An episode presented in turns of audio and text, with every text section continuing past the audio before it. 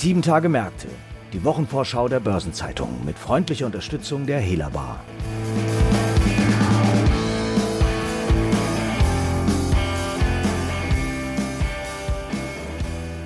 In der neuen Woche dreht sich einiges um das Weichenstellen für die Zukunft. Zum Beispiel werden am Dienstag und Mittwoch die EZB-Notenbanker über die Zukunft der europäischen Geldpolitik diskutieren. Am Mittwoch will der Düsseldorfer Maschinenbaukonzern GEA seine neue Unternehmensstrategie Mission 26 vorstellen. Und am Freitag stimmen die Daimler-Aktionäre über die Abspaltung der Trucksparte ab. Und darüber hinaus stehen natürlich noch viele andere Termine an. Und damit begrüße ich Sie herzlich zu unserer Wochenvorschau. Heute ist Freitag, der 24. September. Mein Name ist Christiane Lang und ich bin Redakteurin bei der Börsenzeitung. Starten werden wir nun mit der Verleihung des Fintech Germany Award, die am kommenden Mittwoch bereits zum sechsten Mal durchgeführt wird. Und auch solche Auszeichnungen können ja beflügelnd wirken und Anstoß vielleicht für neue Weichenstellungen sein. Dazu begrüße ich jetzt meinen Kollegen Franz Kongbui, der Co-Vorsitzender der Jury ist. Hallo Franz. Hallo Christiane. Franz, was wird denn genau mit dem Fintech Germany Award prämiert? Einfach gute Fintech-Startups. Nein, also es gibt keinen dezidierten Kriterienkatalog. Dazu sind die ganzen Startups zu unterschiedlich. Es ist eine Melange aus Innovation, Geschäftsmodell und Ansatz, Skalierbarkeit oder die Entwicklung, die ein Fintech genommen hat. Das Gründerteam, das sind alles Faktoren, die eine Rolle spielen. Letztlich wird das Gesamtbild bewertet, jeweils innerhalb der Kategorien und Sonderpreise. Wir haben ja fünf Grundkategorien: Seed Stage, Early Stage, Later Stage, Growth Stage sowie Best Foreign Entrant to Germany. Und dann noch die Sonderpreise in SureTech, Investment Technology und Sustainable Finance. Wobei die Sonderpreise von Jahr zu Jahr einen unterschiedlichen Fokus haben. Dieses Jahr gibt es hierbei eben erstmals Investment Technology und Sustainable Finance. Also wird hier eine ganze Bandbreite der Fintechs bewertet und interessant sind auch die Sonderpreise. Gerade Sustainable Finance trifft ja besonders den Nerv der Zeit. Wer kann sich denn eigentlich bewerben und wie viele Unternehmen haben sich beworben? Ja, grundsätzlich ist für uns der Begriff Fintech recht weit gefasst. Äh, es geht um die Kombination von Fin und Tech natürlich, ähm, also Startups aus klassischen Fintech-Bereichen wie Payment, Banking und so weiter, aber auch angrenzende Segmente wie RegTech oder PropTech oder auch künstliche Intelligenz. Allerdings nur, wenn die Lösungen im Finanzbereich zum Einsatz kommen. Und es können sich Startups von überall auf der Welt bewerben, auch wenn das Ganze Fintech Germany Award heißt. Sie müssen allerdings eine konkrete Marktbearbeitung in Deutschland im Auge haben. Ähm, insgesamt hatten wir rund 200 Bewerbungen, davon waren ein paar out of scope, äh, auch bei einer sehr toleranten Auffassung von dem, was Fintech sein kann. Okay, das heißt, bei einigen war gleich klar, dass sie nicht in das Format hineinpassen. Wie lief denn der Auswahlprozess insgesamt überhaupt ab? Zunächst einmal konnten sich die Startups über die Plattform F6S bewerben. Dort hatten wir einen Fragenkatalog eingestellt, um so gut es geht eine Vergleichbarkeit zu ermöglichen. Und einige Jurymitglieder haben von ihrer Möglichkeit Gebrauch gemacht, Firmen zu nominieren. Und da sind wir dann auch schon bei unserer 24-köpfigen Jury. Die besteht aus führenden Köpfen der Fintech-Branche und ist inhaltlich sehr breit aufgestellt. Das heißt, da sind sehr viele unterschiedliche Kompetenzen und Funktionen versammelt.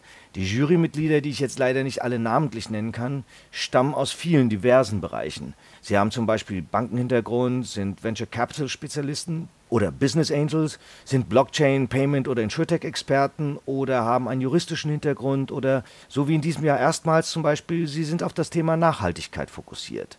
Jeder einzelne davon bringt eine andere Expertise mit und setzt jeweils andere Kriterien an. Und das ist bei der schieren Menge an Bewerbungen auch echt wichtig. Das alles fließt dann in einer differenzierten Punkteskala zusammen und aggregiert aus den Einzeleinwertungen ergibt sich dann ein Gesamtscore. Dieser Prozess läuft über mehrere Jury-Sitzungen, und eine davon wurde ja live über YouTube übertragen. Und da werden dann die Startups beleuchtet und diskutiert. Und wie gesagt, aus den ganzen Jurybeurteilungen ergibt sich dann jeweils ein Gesamtbild für jedes Startup. Also ein sehr aufwendiger Prozess. Wie aufwendig wird denn dann auch die Preisverleihung am Mittwoch gestaltet? Die soll ja hybrid abgehalten werden. Das heißt, neben einer Videoübertragung gibt es auch eine Präsenzveranstaltung. In welchem Rahmen wird diese denn stattfinden? Ja, die Präsenzveranstaltung wird in den Stuttgarter Wagenhallen durchgeführt. Das sind große Fabrikhallen mit sehr hohen Decken und so. Mit so einem Setup hatten wir vergangenes Jahr im September in den Frankfurter Tatkraft New Hardware Studios gute Erfahrungen gemacht. Und selbstverständlich gibt es ein Hygienekonzept mit 3G-Regeln. Das Ganze ist ausgelegt auf maximal 250 Gäste und es wird zwei Bühnen geben, damit auch dort der erforderliche Abstand gewahrt werden kann. Und dann werden die Gewinner und auch in manchen Kategorien die Zweit- und Drittplatzierten auf die Bühne geholt, um dort gewürdigt und gefeiert zu werden. Im Übrigen wird es zudem zwischendrin Live-Musik von DJ Quadi geben. Und das alles wird so, wie du schon erwähnt hast, wie letztes Jahr live im Web übertragen. Der Link wird am Veranstaltungstag auf der Webseite des Fintech Germany Award bekannt gegeben. Da kann ich jetzt nur auf die Shownotes zu dieser Episode verweisen. Und vielleicht ganz zum Schluss nochmal die Frage, wieso ausgerechnet in Stuttgart? Fintechs verordnet man ja eigentlich eher in Berlin oder Frankfurt. Ja, Stuttgart ist ein bedeutender Finanzplatz mit vielen Innovationshubs und einer starken Anbindung an wichtige Bereiche der deutschen Industrie. Das Ziel ist aber als Fintech Germany Award, den Fintech-Standort Deutschland bzw. damit auch den gesamten Finanzplatz Deutschland zu stärken. Von den Organisatoren Techfluence UK, WM-Gruppe, also die Börsenzeitung, und Frankfurt Main Finance ist auch vorgesehen, dass die nächsten Awardverleihungen in und von anderen Städten ausgerichtet werden. Okay, das macht es natürlich insgesamt auch einfach nochmal interessanter. Franz, vielen Dank für den Einblick hinter die Kulissen des Fintech Germany Award und wir sind sehr gespannt auf die Gewinner. Und wir kommen zu weiteren wichtigen Terminen in der neuen Woche und die stellst du uns ebenfalls vor, Franz. Ja, dann lass uns gleich mal mit einem Themenkomplex beginnen, der in den vergangenen Wochen schon mehrfach im Zentrum unseres Podcasts stand und in der kommenden Woche erneut im Fokus stehen wird, nämlich Notenbanken und Geldpolitik. Denn am Dienstag und Mittwoch treffen sich, wie du eingangs erwähnt hast, die EZB-Notenbanker virtuell, um über die Zukunft der europäischen Geldpolitik zu diskutieren. Eigentlich findet dieses jährliche Notenbankertreffen doch im malerischen Sintra in Portugal statt. Ähm, die Reise fällt wohl diesmal wieder Corona-bedingt aus, oder? Das stimmt. Die US-Notenbank Fed musste ja im August ihre alljährliche große Jackson Hole-Konferenz kurzfristig von der geplanten Präsenzveranstaltung zu einem virtuellen Event umwidmen, wegen der steigenden Corona-Infektionszahlen in den USA. Die EZB hat dagegen diese Konferenz schon lange als virtuelle Veranstaltung geplant und das bietet einen großen Vorteil. Denn während wegen der Präsenzplanung bei Jackson Hole nur Teilnehmer aus den USA dabei waren, diskutieren bei der EZB-Konferenz wieder Ökonomen und Notenbanker aus aller Welt mit. Und äh, das Treffen läuft ja auch unter einem sehr zukunftsorientierten Titel. Was sind denn im Einzelnen die Themen? Ja, das zweitägige Forum trägt den Titel Beyond the Pandemic The Future of Monetary Policy, also übersetzt jenseits der Pandemie, die Zukunft der Geldpolitik. Dabei geht es unter anderem um die mikro- und makroökonomische Perspektive der Verschuldung von Unternehmen, die Implikationen des Klimawandels für die Geldpolitik und um das Zusammenspiel von Geldpolitik, Beschäftigung und Ungleichheit. Das sind sehr gewichtige Themen, aber eine Entwicklung, die zuletzt für viel Aufsehen gesorgt hat, nämlich die Inflation, wird doch sicher auch auf der Tagesordnung stehen, nehme ich mal an. Auf jeden Fall, das ist ein ganz zentrales Thema und auf dem Panel Zukunft der Inflation wird am Dienstagnachmittag neben IWF-Chefvolkswirtin Gita Gopinath auch der ehemalige britische Notenbanker Charles Goodhart mitdiskutieren. Der sorgt derzeit mit seiner These für Aussehen, dass künftig strukturell wieder mit mehr Inflation zu rechnen sei, vor allem weil das Arbeitskräftepotenzial sinke. Die allermeisten Notenbanker halten die aktuell hohe Teuerung dagegen für ein temporäres Phänomen. Also es wird interessant zu sehen sein, was zu diesem Thema dann rauskommt. Aber auf der Agenda steht ja noch ein weiteres hochkarätig besetztes Panel. Ja, denn am Mittwochnachmittag erfolgt dann quasi der Höhepunkt des Forums, äh, wenn die Notenbankchefs Jerome Powell aus den USA, Christine Lagarde für den Euroraum, Haruiko Kuroda aus Japan und Andrew Bailey aus Großbritannien gemeinsam ein Panel bestreiten. Dann dürfte es auch nicht nur um eher grundsätzliche Fragen zur Zukunft der Geldpolitik gehen, sondern auch um den ganz kurzfristigen Kurs in den wichtigsten Währungsräumen, also um die eingangs von dir erwähnten Weichenstellungen kurz- wie langfristig. Während die Notenbanker am Mittwoch über Themen wie die Zukunft der Geldpolitik diskutieren, wird der Maschinenbauer GEA auf seinem Kapitalmarkttag über Mittelfristziele sprechen. Da war ja in den vergangenen zwei Jahren so einiges los bei dem Unternehmen, was sich ja auch im Aktienkurs gezeigt hat. Das stimmt. In dem Zeitraum hat das neue Vorstandsteam unter Leitung von Stefan Klebert den Maschinenbauer geputzt, umorganisiert und wenig margenträchtige Geschäfte aussortiert. Derweil hat sich der Aktienkurs in dieser Periode in etwa verdoppelt. Und ist davon auszugehen, dass das auch so weitergeht? Lange Zeit ging es ja durchaus sehr turbulent zu. Ja, die Reihe von Zielverfehlungen unter dem alten Management ist längst Vergangenheit. Ende Juli fühlte sich der auf die Lebensmittelindustrie fokussierte Konzern sogar so stark, dass der Vorstand die Prognose ein ordentliches Stück angehoben hat. Und auch Geld ist derzeit genug in der Kasse, sodass im August kurzerhand ein Aktienrückkauf eingeleitet wurde. Was hat das Unternehmen denn jetzt vor? Also was sind die Pläne? Nagea munitioniert sich mit einer Akquisitionswährung, denn externes Wachstum ist angesagt nach dem demnächst erwarteten Abschluss des Verkaufsprogramms. Dann wird sich GEA von knapp 300 Millionen Euro Umsatz getrennt haben. Und Klebert hat bereits verlauten lassen, dass er eine größere Akquisition anstrebt. Und ist dazu am Kapitalmarkttag schon etwas Konkretes zu erwarten? Zumindest will der Vorstand in London enthüllen, wie die Pläne bis zur Mitte des Jahrzehnts außerdem noch aussehen.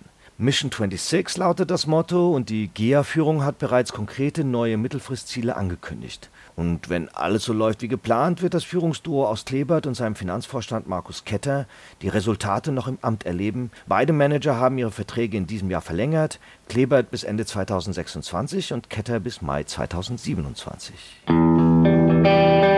Ende der Woche wird es nochmal richtig spannend, denn dann macht Daimler ernst. An diesem Tag sollen die Aktionäre auf einer außerordentlichen Hauptversammlung über die geplante Abspaltung der Nutzfahrzeugsparte abstimmen. Damit wird dann also der formelle Weg für den beabsichtigten Börsengang der Trucksparte geebnet. Ja, denn der Stuttgarter Konzern zielt damit auf eine Aufspaltung in zwei unabhängige Unternehmensteile ab. Das bisherige Unternehmen will sich künftig auf das Geschäft mit Autos und Vans konzentrieren und der abgespaltete Bereich fokussiert sich auf die Entwicklung und den Bau von Lkw und Bussen. Und wie sollen die Anteile aufgeteilt werden? Daimler plant, dass die Aktionäre mit 65 Prozent an der künftigen Daimler Truck Holding AG beteiligt werden. Für jeweils zwei Aktien der Daimler AG erhalten sie zusätzlich eine des Weltmarktführers der Lkw- und Busbranche. Die restlichen 35 Prozent will Daimler behalten und beabsichtigt, hiervon 5 Prozentpunkte an den Daimler Pension Trust zu übertragen. Damit trennt sich Daimler wie seit längerem angekündigt von der Mehrheit. Und wann ist mit der Erstnotiz zu rechnen?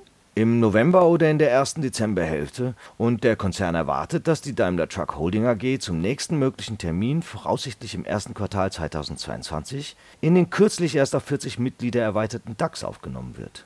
Das wird also ein neues Schwergewicht sozusagen. Ja, das stimmt. Und daneben soll die Hauptversammlung zudem über die Umfirmierung der Daimler AG in Mercedes-Benz Group AG abstimmen. Auch hier steht also alles unter dem Motto Weichenstellung für die Zukunft. Darüber hinaus stehen noch einige andere wichtige Termine und Ereignisse in den kommenden sieben Tagen an. Dazu werden wichtige Konjunkturindikatoren veröffentlicht. Eine Übersicht zu all dem finden Sie heute im Finanzmarktkalender auf Seite 2 der Börsenzeitung und unter börsen-zeitung.de/slash Finanzmarktkalender. Darüber hinaus ist noch das folgende beachtenswert. Am Montag wird der Bericht des Europäischen Rechnungshofs zur Landwirtschaft und Wassernutzung vorgelegt und BASF veröffentlicht ein Investor-Update. Am Dienstag finden die Kapitalmarkttage von Covestro und Novozymes statt und Total Energies führt einen Investorentag mit Aussagen zu Strategie und Ausblick durch. Am Mittwoch erfolgt das erste Treffen des Europäisch-Amerikanischen Handels- und Technologierats und in Japan die Wahl des Vorsitzenden der regierenden liberal-demokratischen Partei LDP. In Frankfurt findet die Konferenz vom Shareholder zum Stakeholder-Kapitalismus der HKP Group statt, unter anderem mit den Aufsichtsratsvorsitzenden der Deutschen Börse Martin Jetter, von Vonovia Jürgen Fitschen und Norbert Winkel Johann von Bayer. Und ASML Holding laden zum Investorentag sowie Vodafone zum Investor Briefing. Am Donnerstag kommt der Finanzausschuss des US-Repräsentantenhauses zusammen, wo Notenbankchef Jerome Powell und Finanzministerin Janet Yellen mit Blick auf die konjunkturstützenden Maßnahmen gegen die Corona-Krise Rede und Antwort stehen sollen. Novartis führt einen ESG-Investorentag durch und am Oberlandesgericht Stuttgart wird erneut über die Klage eines Spediteurs gegen Daimler wegen der Beteiligung am sogenannten Lkw-Kartell verhandelt. Und zum Wochenabschluss sind die Börsen in China und Hongkong feiertagsbedingt geschlossen und die Ratingagentur Standard Poor's legt die Einstufungen für Frankreich und Polen vor. Ein paar runde Geburtstage gibt es in der kommenden Woche ebenfalls zu feiern. 60 Jahre alt werden Standard Chartered CEO Bill Winters, Markus Neubauer, Mitglied der Geschäftsführung von Universal Investment und Burkhard Dallosch, Geschäftsführer von DK Immobilien.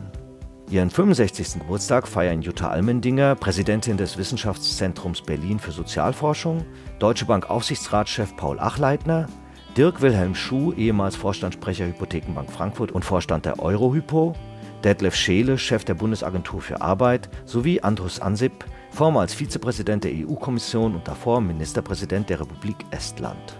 Zudem wird Hans Pfeiffer, ehemals Vorstandsvorsitzender des RWGV und Vorstand der WGZ Bank 70, während Gerhard Kleisterlee, ehemals Philips-Chef und auch Vodafone-Chairman, 75 Jahre alt wird. Und seinen 80. Geburtstag begeht der frühere langjährige Vorstandssprecher der Frankfurter Sparkasse, Klaus Wächter. Artikel zu Geburtstagen und Personalien finden Sie nicht nur auf der Personenseite der Börsenzeitung, sondern auch gebündelt in unserer Personalia-App. Und was Gedenktage angeht, hat die anstehende Woche auch so einiges zu bieten, unter anderem nach dem Umarme einen Vegetariertag nun den Weltvegetariertag, den Tag des deutschen Butterbrotes oder dem Welttag des Migranten und Flüchtlings, der bereits seit 1914 begangen wird. Und nicht zu vergessen den Welttag des Lächelns. Und dann noch ein paar Hinweise in eigener Sache. In der morgigen Ausgabe finden Sie neben einer Verlagsbeilage zum Thema Cybersecurity wie jeden Samstag die Spezialthemaseite Recht und Kapitalmarkt. Darin befasst sich die Kanzlei Dentons mit dem neuen Datenschutzgesetz in China. Die Partner Henry Chen und Christian Schefold machen deutlich, dass die Anforderungen teils strenger sind als in der Europäischen Datenschutzgrundverordnung. Sie sind überzeugt, dass deutsche Unternehmen, die in China tätig sind, Handlungsbedarf haben. In einem weiteren Beitrag geht es um Co-Investments in Unternehmen aus dem Technologiesektor. Niklas von Wöttke von der Kanzlei Taylor Wessing legt dar, welche Interessen strategische Investoren einerseits und Finanzinvestoren andererseits dabei verfolgen und weist darauf hin, dass die Strukturierung solcher Investments eine nicht zu unterschätzende Komplexität mit sich bringen kann. Das Interview befasst sich mit der Regulierung des Energiemarkts. In einem Urteil hat der Europäische Gerichtshof die völlige Unabhängigkeit der Bundesnetzagentur gefordert. Thomas Burmeister, Partner von White Case und Leiter der deutschen Energiegruppe der Kanzlei, erläutert die Tragweite des Urteils. Am Dienstag gibt es wieder eine neue Ausgabe von Rules and Regulations, dem Regulierungsnewsletter der Börsenzeitung in deutscher und englischer Sprache. Am Mittwoch erscheint eine neue Folge von Hashtag Volatility, der Anlagepodcast von Börsenzeitung und QC Partners. Überdies findet am Montag im hybriden Format das WM-Seminar Wertpapierinstitutsgesetz statt und am Dienstag die virtuelle Kursreihe Investment in Kryptowerte. Und damit verabschieden wir uns für heute. Redaktionsschluss für diese Episode war Donnerstag, der 23. September, 18 Uhr. Eine Gesamtübersicht über Konjunktur- und Unternehmenstermine finden Sie unter börsen-zeitung.de. Alle genannten Links sind auch in den Show Notes zu dieser Episode aufgeführt. Wir wünschen Ihnen jetzt einen schönen Abschluss der Arbeitswoche sowie ein erholsames Wochenende. Bis zum nächsten Freitag. Tschüss. Und nicht vergessen, wählen gehen, jede Stimme zählt.